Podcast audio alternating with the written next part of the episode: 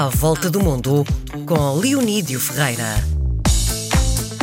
Hoje é dia de recebermos Leonídio Ferreira na tarde da RDP Internacional. Com ele ficamos a conhecer personagens que marcaram a história, outros nem por isso, mas são portugueses com marca uh, fora de Portugal. Viva Leonido, bem-vindo à RDP Internacional. Olá, Quem é a personagem que escolheste hoje para trazer à emissão? Bem, vou-te dizer, é um, um, português da Guarda, um beirão, uh, estudou para padre, estudou em Coimbra uh, e partiu para, para, para o Oriente por volta de 1605, portanto há, há mais de 400 anos. Os jesuítas fizeram coisas fantásticas, tanto a nível de eh, aventurar os países da Ásia que outros não tinham ido antes, até transformações do ponto de vista cultural. O que é que fez o Francisco Pina?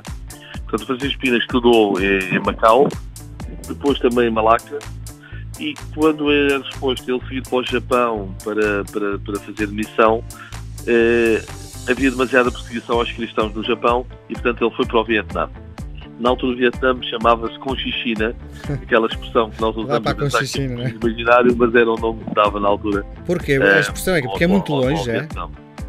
Um, repara, o, o Vietnã acaba por ser ali entre, entre a China e a, e a Índia, é que tens a expressão do, do, do Indochina, do, Conchi, do Conchichina. Uhum. Tendo que o nome Vietnã é mais ou menos moderno, porque, por exemplo, a língua que o Francisco Pina estudou chama-se Anamita. Uhum. Se reparares, é a parte final de, de, de Vietnamita. Ok. Bem, então eu estava a dizer, o, o Francisco Pina acaba por ir para, para o Vietnã e o Vietnã usava, tal como a maior parte dos países da Ásia Oriental, os caracteres chineses. Ele começa a estudar a, a língua anamita, uh, absorve-se completamente no estudo da, da, da, da língua e decide por pôr um sistema alfabético. Uhum. Ou seja, como, como escrever a língua anamita uh, em, em, alfabeto latino e não em caracteres chineses. Uh, ele morre num naufrágio, mas os papéis dele ficam. Outros jesuítas portugueses fazem um dicionário e depois um jesuíta, um jesuíta francês, o Alexandre Rhodes, uh, publica também um trabalho muito grande e durante alguns anos, bem, durante alguns séculos, pensou-se que este Alexandre Rhodes é que tinha sido o, o autor da romanização do, do, da língua vietnamita. Sim. Os franceses foram justos nisto, porque mais tarde foi um francês também que percebeu que não era possível ter sido o Alexandre Rhodes. Porquê? Primeiro de tudo, porque o próprio dicionário que o Alexandre Rhodes publicou uh, chamava-se Dicionário Português Latim Anamita. Portanto, porque é que um francês faria prioritariamente um dicionário não do francês para o anamita, mas do português para o anamita. Sim. E a segunda, a segunda razão que se, que se conseguiu atribuir o mérito ao Francisco Pina é que a, eh, a fonética eh, adotada é claramente a portuguesa. Ou seja, quando foi, foi preciso fazer o som lhe, a solução foi o LH como em português. Hum, muito bem. E, portanto, os linguistas conseguem perceber que tinha que ser uma, uma, uma cabeça portuguesa a fazer aquela romanização do, da, da, da, língua oriental.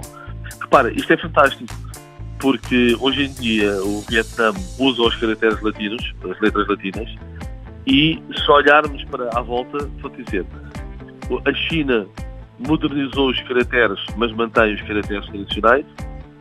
O Japão usa os caracteres chineses e acrescentou dois outros sistemas silábicos para facilitar.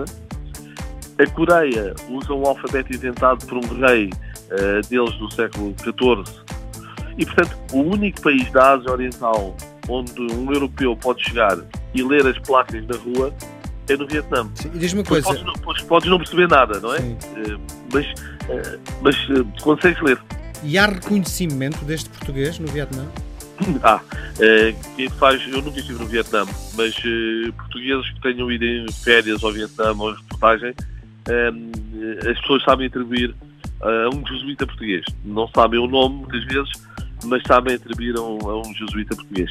Sabes que é curioso que hum, esta nossa presença no Vietnã, que não foi de conquista, não foi militar, foi de comércio e também de missionação, ainda hoje no Vietnã eh, existe uma comunidade católica, está muito relacionada com outro episódio da, história de Portugal, É no Vietnã, ao largo do Vietnã, que Camões naufraga e tem que salvar o manuscrito dos Lusíadas a nada. Uhum.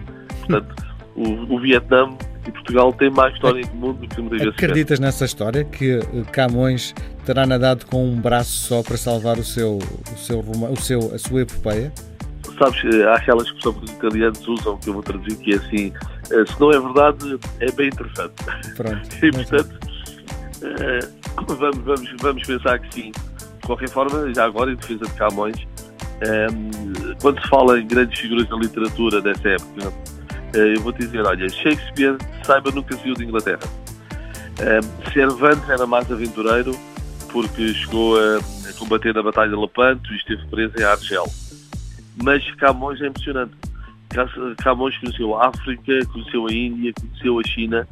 Portanto, estamos a falar de, de, de um escritor que conheceu o mundo. É, é uma coisa impressionante e, aliás, os Lusíadas é um, é, um, é um produto não só de uma grande cultura clássica, mas também de alguém que viajou muito e conheceu o mundo. Muito bem. E acho que com esta nós fechamos a edição de hoje. Um grande abraço, marcamos encontro ah, um para a próxima semana. Obrigado. Obrigado.